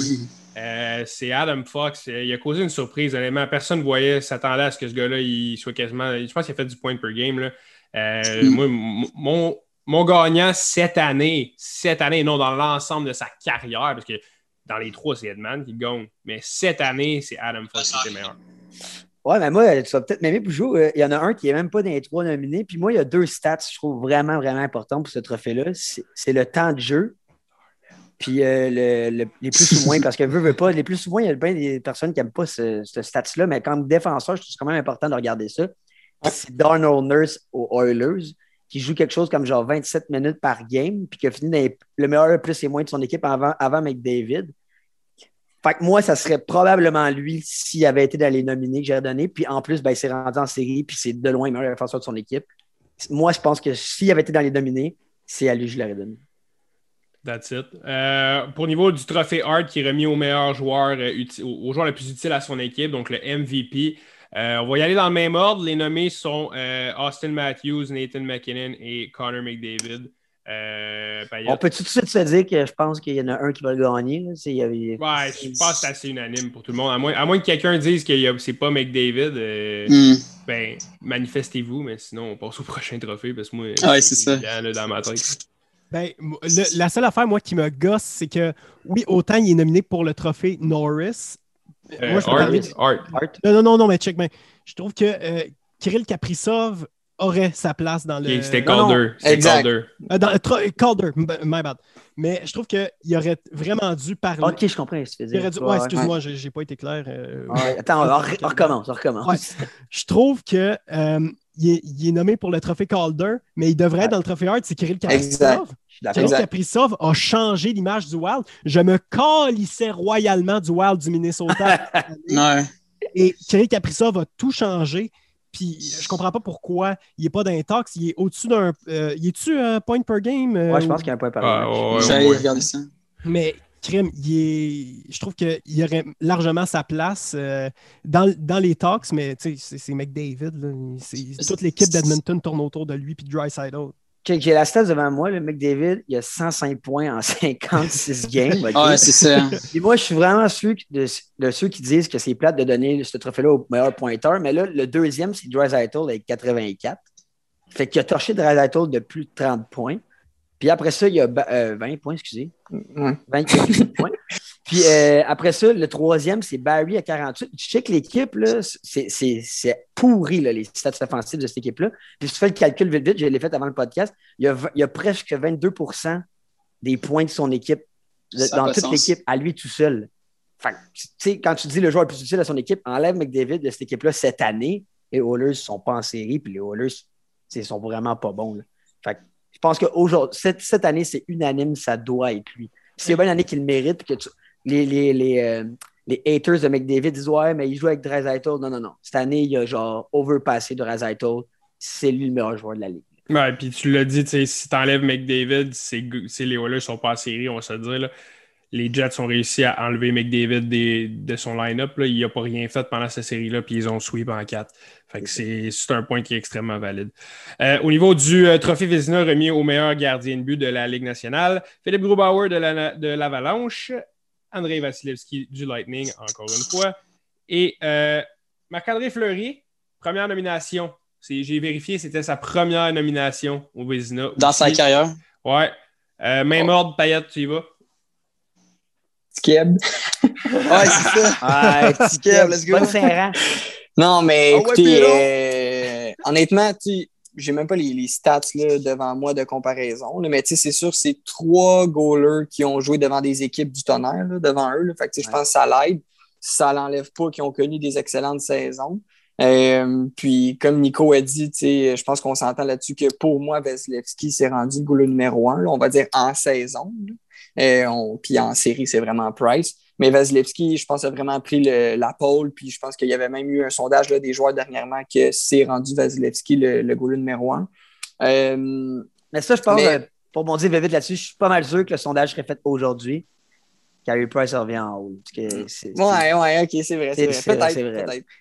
Mais non, mais ça prouve quand même le point que. Je veux dire, c'est un sondage des joueurs, là, donc euh, Ah ouais, tu sais, ça aurait pu ouais, être n'importe quel autre goaler, puis c'est quand même Vasilevski, là, puis ça a été Price dans les dernières années. Donc, je pense qu'il y, y a un changement de pôle qui se fait de, de ce côté-là. Mais pour le trophée, je pense que je vais vraiment y aller avec Fleury. Je pense que j'aimerais ça qu'il aille au-delà des, des stats. tu sais, Je pense qu'il faut vraiment y aller pour la, la combativité. Euh, donc, oui, exactement. Puis on le sait, là, là-bas, là, ça a quand même été difficile. Henry est revenu, blablabla. Il a quand même gardé son poste, puis il gaulait. Ça n'a aucun sens. Là. Il est vif comme un chat. Là, puis, euh, Ah, ouais, ouais, ouais. Ben, moi, moi je, ben, je l'avais dit, je pense, au dernier podcast aussi, mais moi, avec mon choix cette année, c'est Fleury. Ses stats sont abusés. Puis, encore une fois, je trouve que c'est vraiment important pour ce trophée-là, peut-être de regarder l'ensemble et pas juste les stats. Puis, ce gars-là, il se présente à chaque soir. Et on, son coach le considérait comme son gardien numéro 2 au début de la saison. Il a dépassé Lenner encore une fois pour montrer que c'est lui le meilleur. Il a 37 ans en plus. Là. Je vais dire, ça, Le gars, il joue ça comme quand il avait compte, là. 25 ans, ça fait sens. 35, 35 euh, qui a Ouais, besoin non, de non, non, il y à la a main. ouais, 35, ok. Bon, ben, tu dois quand même prendre ça en compte pour, je pense, ce trophée-là, qu'à 35 ans, c'est encore un gardien dominant dans cette ligue-là. Fait que. C'est le gars, c'est ça, Fleury. tu fais non? il y a quel âge? Ouais. Tu t'en vas checker? On t'entend pas. On Drafté en, deux- drafté en 2003, il a l'âge à Shea Weber. là. Shea Weber n'a pas 37 ans. C'est muté, Payet, en tout cas. 36 ans. 36. Ah, il vient d'avoir 36. Fait entre les deux, bon, ben, tu vois. Fait que Ouais. moi, pour ça, ça serait lui. Puis Gros Bauer, selon moi, devrait pas être dans la discussion. Là. Il Non, non que, plus. C'est Non, pas mais- un bon gardien. Non, non, il est bon, mais comme il n'est pas top 5 de la ligue, selon moi. Là. Genre, Non, mais les stats pas, sont là, là. Je pense qu'il y a eu, il y a eu en bas de 2 de moyenne. Ouais, mais là, check les- Ouais, il check comment il y avait de shots Ben, par game check l'équipe. Check, check l'équipe de. Vegas, check l'équipe de Tampa. Je veux dire, tu sais, ça Ah, revient ça un peu au même. Là. Mm. Je pense qu'il a Ouais, quand même eu pas un gars-là qui fait la différence, je trouve, en tout cas. Non, En je tout suis, cas, non, je suis ouais, complètement d'accord avec lui. Je suis pas en train de défendre Grubauer dans le sens qu'il devrait le gagner, mais les stats sont là. Il y a Ouais. une calice Ouais. de saison, puis c'est tout. Moi, je suis sens 100%, là-dessus? moi, je suis 100% Ah, ben, pour. ben, euh, moi, ben, écoute, moi, je suis 100% pour euh, Fleury. Je veux dire, avec l'âge qu'il a, c'est- incroyable ce qu'il a amené cette année euh, à Vegas. Surtout que c'était supposé être un, un game sur deux avec Leonard, puis qui, au début de l'année, c'était une blessure, si je ne me trompe pas, qui, a Ouais. fait- qui a manqué une bonne partie de l'année. Et malgré que Leonard a très bien step up pendant les séries, selon moi, avec. bon, il y a eu sa, sa game euh, 7 à 1. Ouais, contre, mais ça, c'était ouais. Ouais, ça c'était bizarre, mais contre Montréal, il avait très bien fait les deux games qu'il a goalé. Je trouve que Fleury, pour l'apport qu'il a amené en saison régulière à, euh, à Vegas, surtout qu'il a joué over les games qu'il aurait dû, ben, il, a, il a quand même step up. Il a amené de quoi à cette équipe-là qui. Je pense qu'il a, il a fait la job de deux goalers toute l'année. Moi, c'est Mhm. Ah ouais. mon- moi, c'est comme ça que je le vois. Puis là, pour closer la. Comment on dit ça? Ah, il reste un trophée. closer? Boucler Ah, la ah, boucle. il reste. Faut boucler la boucle. Ouais, let's go, le Kev, man. Fleury, all the way. le gars, il a 36 ans, il joue comme s'il en avait 26. Euh, Non, mais on va se le dire, gros. Puis tu regardes sa face, il n'a jamais vieilli, ce gars-là, c'est terrible. Il est la même. Je sais pas s'il y a un poil d'en face, ce gars-là. Je suis sûr qu'il n'y en a pas ses couilles, ça, c'est sûr. Là, parce que, ça, non, J'aurais let's go, moi, je entendu ça à Offside Podcast, Fleury a pas Ben, de poil il- de couilles. Hey, Grand c'est- Mathieu Tison, ça. Du grand Mathieu, disons confusion. Ah, mais mais non, by the je, way- pour lui. Ouais. By the way, sur Fleury, on peut-tu se, se l'avouer, c'est probablement le meilleur coéquipier que n'importe Ah, quel. c'est. Ça a l'air que, ouais, ouais, ça a l'air que. Ben, tu l'as vu dans la game 6, quand ils sont allés en, shoo- euh, pas en shootout, mais en prolongation, tu voyais que la communication entre Fleury et Leonard euh, était quand même assez intense. là. Il disait genre, yo, lâche pas, lâche pas. Il aurait bien Ouais. pu genre prendre son trou puis rester au banc puis genre Ouais. faire chier, genre. Maintenant, il est allé genre supporter son coéquipier, genre. Ouais, un c'est bon, un leader, un bon job. Ça est arrivé aussi à Pittsburgh là, de pas goaler en playoff là, avec Matthew Murray. Là, il, il comprend que c'est un, bon vet. Euh, moi, C'est eux, ça qui est important, ouais, je trouve. Ouais, c'est ça, exact. Moi, moi, je vais faire ça L'adversité short qu'il a aussi. eu toute sa carrière, c'est fou. Moi, je, je vais faire ça short aussi, les gars. Moi, mon, mon pick, c'est Vasilevski pour l'ensemble de sa carrière, l'ensemble de son œuvre, première nomination. Moi, je pense que ce gars-là, tu peux pas. Tu peux pas. Première nomination? Oui, oui, c'est ça. j'ai- mais c'est que t'as dit Vasilevski. Et Fleury. non? Ah, mais t'as dit Vasilevski. Ah, ok, Vasilevski. non. Euh, Mon, mon pick, ah, my bad. Confusion. aussi. Euh, mon, euh, mon pick, c'est Fleury pour l'ensemble de sa carrière. Première nomination. C'est peux ça. pas passer une aussi belle carrière, avoir une aussi belle carrière en termes de chiffres, puis de pas Mm. gagner un business. C'est son année cette année. Je, je peux pas concevoir qu'il ne gagnera pas un business dans sa carrière. Euh, puis on fait ça quick. Euh, vos prédictions pour le Connie Smith des deux côtés. Carey Price, Carey Price, Carey Price, peu importe ce qui se passe. Carey Price canadien. Peu importe ce qui se passe, moi, c'est Jean le- le- comme le Jean-Sébastien Giguère. Il gagne Ah la coupe ou il gagne pas la coupe, c'est Carey Price qui l'a, je pense. T'as un- Ah! t'as un- nice, t'as un- t'as un- t'as un Braden Point l'autre bord. Ouais, ouais, exact. Moi, c'est. Je suis Non, sûr que ça va être lui. Price À moins que ça finisse en 4 et qu'on se fasse lessiver. Là. Non, Si ça finit en 7, là, je te dis que c'est Carey Price. Ah, Mm, Car- non. Carey Price va le gagner si le Canadien gagne la coupe, mais si c'est Ouais. t'aimes pas qui gagne la coupe, c'est Braden Point, puis Ouais. c'est de loin. Ben, Mais- Kucherov, là. Krim, Kucherov, tu le tasses de même. Là. Il y a genre. euh, Braden Point, Ouais, il plus allumant. là. En tout cas, Allez-y, Mais côté but, je pense que c'est euh, c'est- c'est Pointe là, live qui, qui est vraiment en train de, voir, de- de transporter l'équipe. Mais sinon, euh, excusez, j'ai perdu mon idée, qu'allez-y. Eh ben, pour euh, moi, je vais dire, euh, si c'est Montréal, c'est Price, bien évidemment. Il n'y a pas de discussion là-dessus. Mais euh, je souhaite quand même que Price gagne, peu importe si Tempa gagne la coupe ou pas, parce que ça n'a pas de sens que Montréal soit là, déjà de base. là. Ils Ouais. n'ont pas d'affaires là, selon plusieurs personnes, dont moi le premier. Je disais ça au départ, mais ils ont prouvé que c'est une équipe et tout. Mais sans Price, Montréal, malgré qu'ils jouaient bien, ils n'auraient pas été à la place qu'ils sont en ce moment. Puis, euh, pour, euh, mais pour, si c'est pas Price qui gagne, si Tempa euh, remporte la coupe, c'est Braden Point. Neuf, neuf buts en neuf parties consécutives. C'est pas n'importe qui qui peut faire ça. Puis ça a apporté tellement à l'offensive de euh, Tempa, malgré que n'importe qui aurait pu scorer. On s'entend avec l'attaque qui ont euh, Kucherov, 27 points. Mais euh, malgré ça, Braden Point, avec ses 14 buts en ce moment, il peut pas, il peut pas Ouais. être tassé. All right. En fait, puis- Ben, question. vous, autres, euh, vous autres, vous n'avez pas dit vos affaires. là? Yo, Non, en euh, fait- moi, Carey Price, man. Carey Price. non, yo, vas-y, vas-y, Nick, qu'est-ce que t'allais dire? Ah, ben non, je vais juste vous laisser la parole. Ben, sinon, moi, c'est sur le point de point, je suis d'accord, mais c'est juste que Kucherov, il a fait 27 points en 18 games, puis il a été blessé. Ben, il a été blessé toute la saison. Là. Je me suis dit entre guillemets parce qu'on s'entend qu'il aurait pu revenir avant. là. Ils l'ont regardé à l'écart. là. Mais tu sais, il arrive, puis il fait 27 points en 18 games. Je trouve ça quand même impressionnant.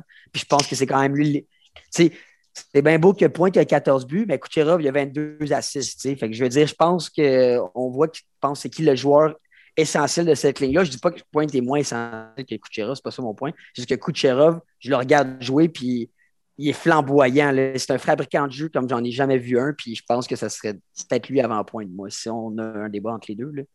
Ah, C'était qui qui avait gagné le, le Conn Smythe l'an passé? Edman. Edman? Ah, il avait torché, là, il avait vraiment torché. là. Ah, ok, ok, attends, attends. Puis euh, au niveau du prochain point, là, on, va- on a comme un peu terminé pour le hockey. On va peut-être perdre nos deux, euh, nos deux euh, analystes d'un jour euh, pour le prochain point. Moi, vous savez, gars, bon fan de golf. euh, on, avait Oh, parlé ouais. de John Ram. on avait parlé de John Ram au dernier euh, podcast sur le fait qu'il avait, il eu un diagnostic positif à la COVID. avait dû déclarer forfait quand il leadait. Euh, c'est c'est là que tu vois que l'adversité, des fois, de la- ce que tu fais juste comme passer à travers les épreuves, ça te renforce en tant qu'athlète. Euh, le gars se présente au US Open, un tournoi majeur, puis c'est son premier tournoi depuis qu'il a eu le COVID. Il a gagné le US Open euh, par une shot. Il a birdé les deux derniers trous dans la ronde finale, des potes incroyables avec euh, que j'ai jamais vu. C'est vraiment des potes à la John Ram. Là, genre, le, le, le, le pot, il tourne comme jamais. Là, c'est pas. Moi, euh, elle se finit dans le lac. C'était c'était tough. là, C'était ridicule. C'était- Le, green, il descendait, il descendait, puis là, lui, il a fait ça parfait, il est arrivé en plein centre. Bref, euh, il birdait le 17, birdait le 18, puis euh, le, le gars qui le suivait, là, il y avait comme, je pense qu'il y avait cinq trous à- qui lui restaient à faire pour faire un birdie, puis il l'a pas fait. Fait que John Ram, qui, qui mentionne en entrevue après qu'il croit au karma et tout, son- le premier Espagnol à gagner un tournoi majeur euh, au- dans la PGA. euh, euh, donc, il y a vraiment euh, chapeau John Ram. euh, il, il lui a enlevé 1,6 million au tournoi. Ben là, il en a gagné 2,1. donc, c'est pas un beau petit prix de consolation, pareil. Belle présentation orale parce que moi, j'ai rien à dire du tout. Moi, ça y est, moi, je connais rien de ce gars-là, man. Yo, le gars. je- La semaine passée, j'avais dit quoi, mais là, euh, je suis content pour lui de voir que l'histoire Cendrillon, c'est comme conclu, Ouais. fait qu'il a gagné. là, mais sinon, euh, Puis euh, ce matin, on est dimanche euh, le 27, donc il y avait le Grand Prix euh, d'Autriche, je crois. Euh, Max. Verstappen qui l'emporte encore, Ouais. Hamilton euh, qui est toujours à la recherche d'un premier Grand Prix, euh, première victoire depuis presque deux mois. Euh, Oh my Nico, God. Nico Alex, je sais que c'est beau sport, vous aimez ça Ah, moi, parler j'ai de pas ça. tant suivi en fin de semaine. J'ai écouté un peu les qualifs hier matin, puis la fin de course, juste pour voir qui allait gagner. Je ne pourrais pas me prononcer sur qu'est-ce qui s'est déroulé comme d'habitude, mais comme j'ai dit depuis le début de la saison, euh, comme on a vraiment une belle saison de F1. Là, comme c'est varié contrairement à d'habitude. C'est pas plate à regarder. C'est souvent, tu allais voir DS le matin, c'était Hamilton le premier, tu retourné après, puis c'était Hamilton Bottas, puis Mhm. Verstappen, ou sinon, donné, comme il y a deux ans, c'était peut-être plus Ferrari. Mais tu sais, fait que là, au moins, cette année, on a vraiment une belle saison, puis j'ai vraiment hâte de voir comment ça va se terminer parce que Verstappen a l'air en mission. là. Verstappen, il est solide, ça n'a pas de sens. Moi, j'ai, euh, je suis un de ceux qui n'aiment pas Hamilton, tout simplement, du, du fait que Ah ouais? Ah, man, je, je déteste Hamilton. Moi, j'aime les, les histoires de, de- de gens qui vont chase le, le titre et qui vont détrôner le roi. Là. Ah ouais. Moi, Verstappen, en ce moment, c'est mon, mon gars, mon deuxième préféré, parce que mon préféré, moi, c'est Lando Norris, qui a vraiment bien fait en fin de semaine. Ouais. Une quatrième position en qualification, qui a parti troisième à cause d'une pénalité de trois places de Valtteri Bottas. Puis en ce moment, euh, je pense que c'est l'année de Red Bull. Ils sont, ils sont de retour au top. Puis c'est la première fois depuis 2013 qu'ils faisaient deux pôles de suite. Et c'est peut-être une statistique qui est pas tant importante, mais quand même, je trouve que c'est un gros statement comme quoi Red Bull est revenu au top, puis ils sont en, en forte compétition sur, euh, sur les Mercedes. Puis je pense que là, Mercedes, l'an prochain, avec les gros changements de régulation, ça va être. Ça, ça Ah, ça, j'ai encore plus hâte de voir ça, là, parce Ah, que ça va, ça va vraiment changer. Ils grossissent les pneus en plus. Ouais. Euh, non, ça va être fou. Il y a des limites de budget, comme un peu de masse salariale au hockey, si tu veux. Là. Fait ça va vraiment faire une différence entre les petites écuries. Tant mieux, les tant mieux, ça va faire du bien. Ouais, ça va faire du bien. Puis moi, j'ai la diversité. Puis là, je, je remarque aussi que Lando Norris, il, est en, il commence à vraiment step up son game avec Ouais, McLaren. il est cinquième présentement avec 10 Ouais. points. Ouais, il, est- dixième. C'est le, seul, c'est le seul pilote à date que de toutes les courses, il a fait au moins un point. Le seul pilote, Ah ouais, je savais pas ça. C'est quand même une bonne Oui, oui. stat, ça. il est vraiment. Il est Puis on sent là, avec ouais, ben, McLaren, ils sont quand même une bonne écurie, mais si on s'entend, c'est pas généralement, c'est pas comme l'écurie Ben, top ben, 3. Là. ben, ce qui s'est passé, c'est qu'ils ont été dominants durant plusieurs années. Ils ont vraiment touché le fond, comme un peu Williams. OK. Mais c'est fou comment ils sont redevenus bons en peu de temps. Là. ça de fait temps. comme deux ans, ils sont comme en reconstruction, si tu veux, changement d'image et tout, puis ils sont déjà Ouais. revenus au top. C'est vraiment le fun à voir. Je suis juste un peu déçu pour mon Daniel Ricciardo. Ouais, c'est Ouais. ça. Non, moi, je, je pensais t'avais il, a- vraiment l'air d'avoir pris une mauvaise décision de s'en aller de Renault parce qu'il était sur la bonne voie en fin de saison avec des podiums puis plusieurs points. Il a pris la décision de s'en aller sûrement parce qu'il voyait que McLaren était la troisième meilleure équipe puis finalement comme il s'est vraiment mal adapté à sa nouvelle que J'ai l'impression que, j'ai l'impression que Danny Rick il était parti chez McLaren en espérant redevenir pilote numéro un d'une écurie qui est, en plein, qui est en train de revenir, mais visiblement, Norris, euh, c'est lui le futur de McLaren. Puis je pense pas qu'il va partir euh, de là prochainement. Non, non, vraiment pas.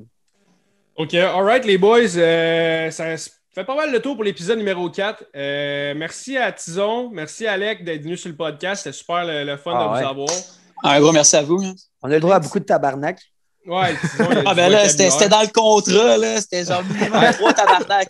Gars, j'en ai donné un peu plus. Hey, Ça tu va peux- être peux- bonus hey, peux-tu nous en donner un quatrième? Vas-y, là. Ah ouais. Let's go, les tabarnak! On gagne la coupe! Alright. Hey, c'est tout pour cette semaine. On se retrouve dans deux semaines, l'épisode numéro 5 du podcast Offside. Yes, sir. Hey, ciao tout le monde. Salut, Salut. ciao. On va gagner la coupe.